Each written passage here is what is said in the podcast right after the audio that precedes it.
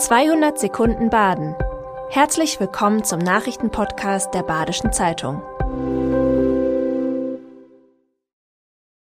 Die Nachrichten am Freitag, den 19. Januar. Bei kleineren Fastnachtsveranstaltungen reicht eine Genehmigung künftig für mehrere Jahre. Narrenfunktionäre loben dies als ersten Schritt zum Abbau von Bürokratie. Doch die Narren sehen noch mehr Handlungsbedarf. Für jede Kleinigkeit brauche es eine Genehmigung, klagt Zunftmeister Uwe Stasch. Vor allem der Dialog mit dem Verkehrsministerium sei schwierig. Eine einzelne Zunft drohe stets von einer großen Veranstaltung organisatorisch überfordert zu werden. Ein Merkblatt mit Handlungsanweisungen für Kommunen und Landkreise ist auf dem Weg. Im Frühling soll ein runder Tisch Detailfragen klären. Überall in Deutschland finden derzeit Demonstrationen und Kundgebungen gegen Rechtsextremismus statt. Bei der Demo in Freiburg war auch SC-Trainer Christian Streich dabei. Wer jetzt nicht aufstehe, habe in der Schule nichts verstanden, so Streich. Es sei fünf vor zwölf. Unsere Demokratie sei nicht selbstverständlich. Streich hat auch auf die Holocaust-Überlebende Margot Friedländer verwiesen.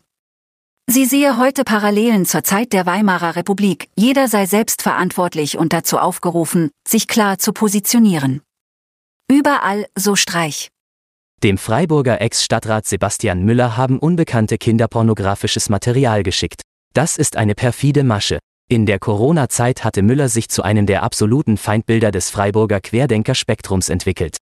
Anonyme Briefe und Pakete landeten in seinem Briefkasten, auch sein Arbeitgeber erhielt damals ein Schreiben, das Müller schaden sollte.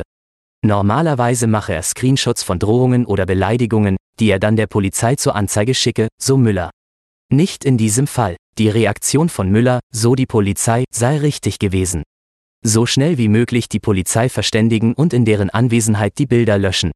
So sind weitere Ermittlungen möglich und man selbst macht sich auch nicht strafbar, so Pressesprecher Johannes Zeiger. Das Feuer in der Emmendinger Obdachlosenunterkunft wurde vorsätzlich gelegt. Das bestätigen die Ermittler fast ein Jahr nach dem Brand. Es ist einer der größten Feuerwehreinsätze der vergangenen Jahre gewesen. Auf dem Grundstück am Sportfeld hat die Stadt vor, eine neue Unterkunft zu bauen. Im August soll sie fertig sein. Von den Tätern fehlt weiter jede Spur. Der Verdacht gegen drei Beschuldigte im Alter von 16 und 20 Jahren habe sich nicht erhärten lassen, so erste Staatsanwältin Martina Wilke. Hinweisgeber wenden sich an das Zeugentelefon der Kripo Freiburg unter 07618 825 777. Der Eichener See ist in Deutschland eine Besonderheit. Er ist einer von wenigen Karstseen. Solche Seen treten nur dann aus, wenn im Untergrund genügend Wasser zusammenfließt. Eine noch größere Seltenheit sind seine Bewohner, die Kiemenfußkrebse. Ihre Eier liegen in der Trockenzeit auf der Wiese wie in einem Dornröschenschlaf. Erst wenn das Seewasser steigt, können sie schlüpfen. In der Kälte dauert es länger, bis diese neue Generation wieder Eier legen kann. Deswegen ist unsicher, ob die Krebse es dieses Jahr geschafft haben. Da der See auch schon wieder auf dem Rückzug ist, lässt es sich schwer überprüfen. Offiziell erstmals entdeckt wurden sie im Eichener See 1909. Naturschutzwart Hartmut Heise hofft auf ein baldiges Wiedersehen.